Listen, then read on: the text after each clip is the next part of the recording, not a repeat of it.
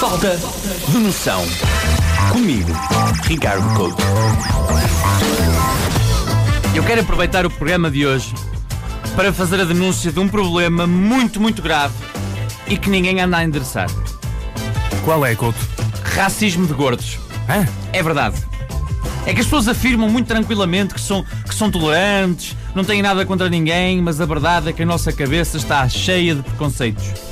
As pessoas aceitam passivamente o contrato social que temos em relação aos gordos. Aceitam sem nunca pensar duas vezes que um gordo não precisa de desculpas nenhumas para estar a comer. Nós estipulamos que as pessoas não gordas, ou seja, os magros ou os meios gordos, têm horários e uma ordem para as refeições: pequeno almoço, almoço e jantar. Mas deixamos que os gordos tenham um passo livre para fazerem a refeição que quiserem à hora que quiserem. Talvez a anarquia nunca tenha concretizado, porque os anarquistas são assim um bocado para o largo. Mas deixem-me ilustrar o meu ponto. Às 10 da manhã, vimos um magro a comer um bife com batatas fritas. O que é que pensamos? Olha, trabalha à noite, só agora é que pode fazer uma refeição. Mas se virmos à mesma hora, às 10 da manhã, um gordo a mamar um bitoque, o que é que pensamos? Um bife logo de manhã, que goloso. O preconceito também se alastra ao tipo de comida ingerida, atenção, porque se vimos um magro a pedir uma salada, dizemos sim senhor, tem um estilo de vida saudável. Mas caso seja uma salada a chegar à mesa do balofo, o que é que nós pensamos? Olha, é tão goloso que tens pôr pelo bife. Comeu logo. Pois, epá, é isto, é, isto é racismo, pá. Isto é discriminação. Os gordos têm uma imagem muito negativa. Ok, em parte são culpados, porque os gordos interpretaram muito mal um acessório que não pertencia à sua classe, que era as leggings. Que, pá, gordos e leggings não funcionam, desculpa, mas as leggings foram interpretadas pelos gordos como sendo calças confortáveis, o que não é verdade.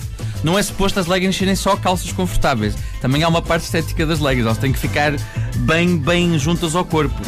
O que eles continuam, continuam a ignorar é que o tecido da legging não é suposto esticar ao ponto da parte de trás de uma gorda parecer uma foca abraçada a um leão marinho. Não é isso que é suposto, ok? Não que a parte da frente seja especialmente agradável, porque o tecido na parte da frente é tão esticado que acaba por ficar transparente.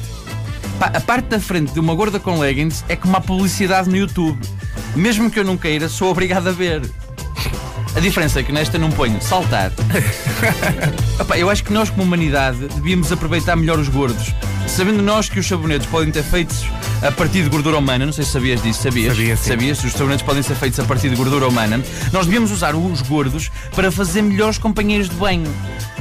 Nada me daria mais prazer do que entrar num supermercado, dirigir-me à zona de higiene e ver sabonetes de lavanda, sabonetes de menta e um sabonete de Fernando Mendes.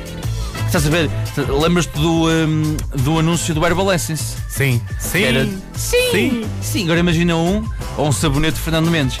Espetáculo! Espetáculo! Espetáculo! Este texto diz muito porque eu, sendo assim para o balofo, sinto mal de discriminação. Portanto, racistas de gordos, que falta de noção. Um dia a gente apanha. Falta de noção. Comigo, Ricardo Couto.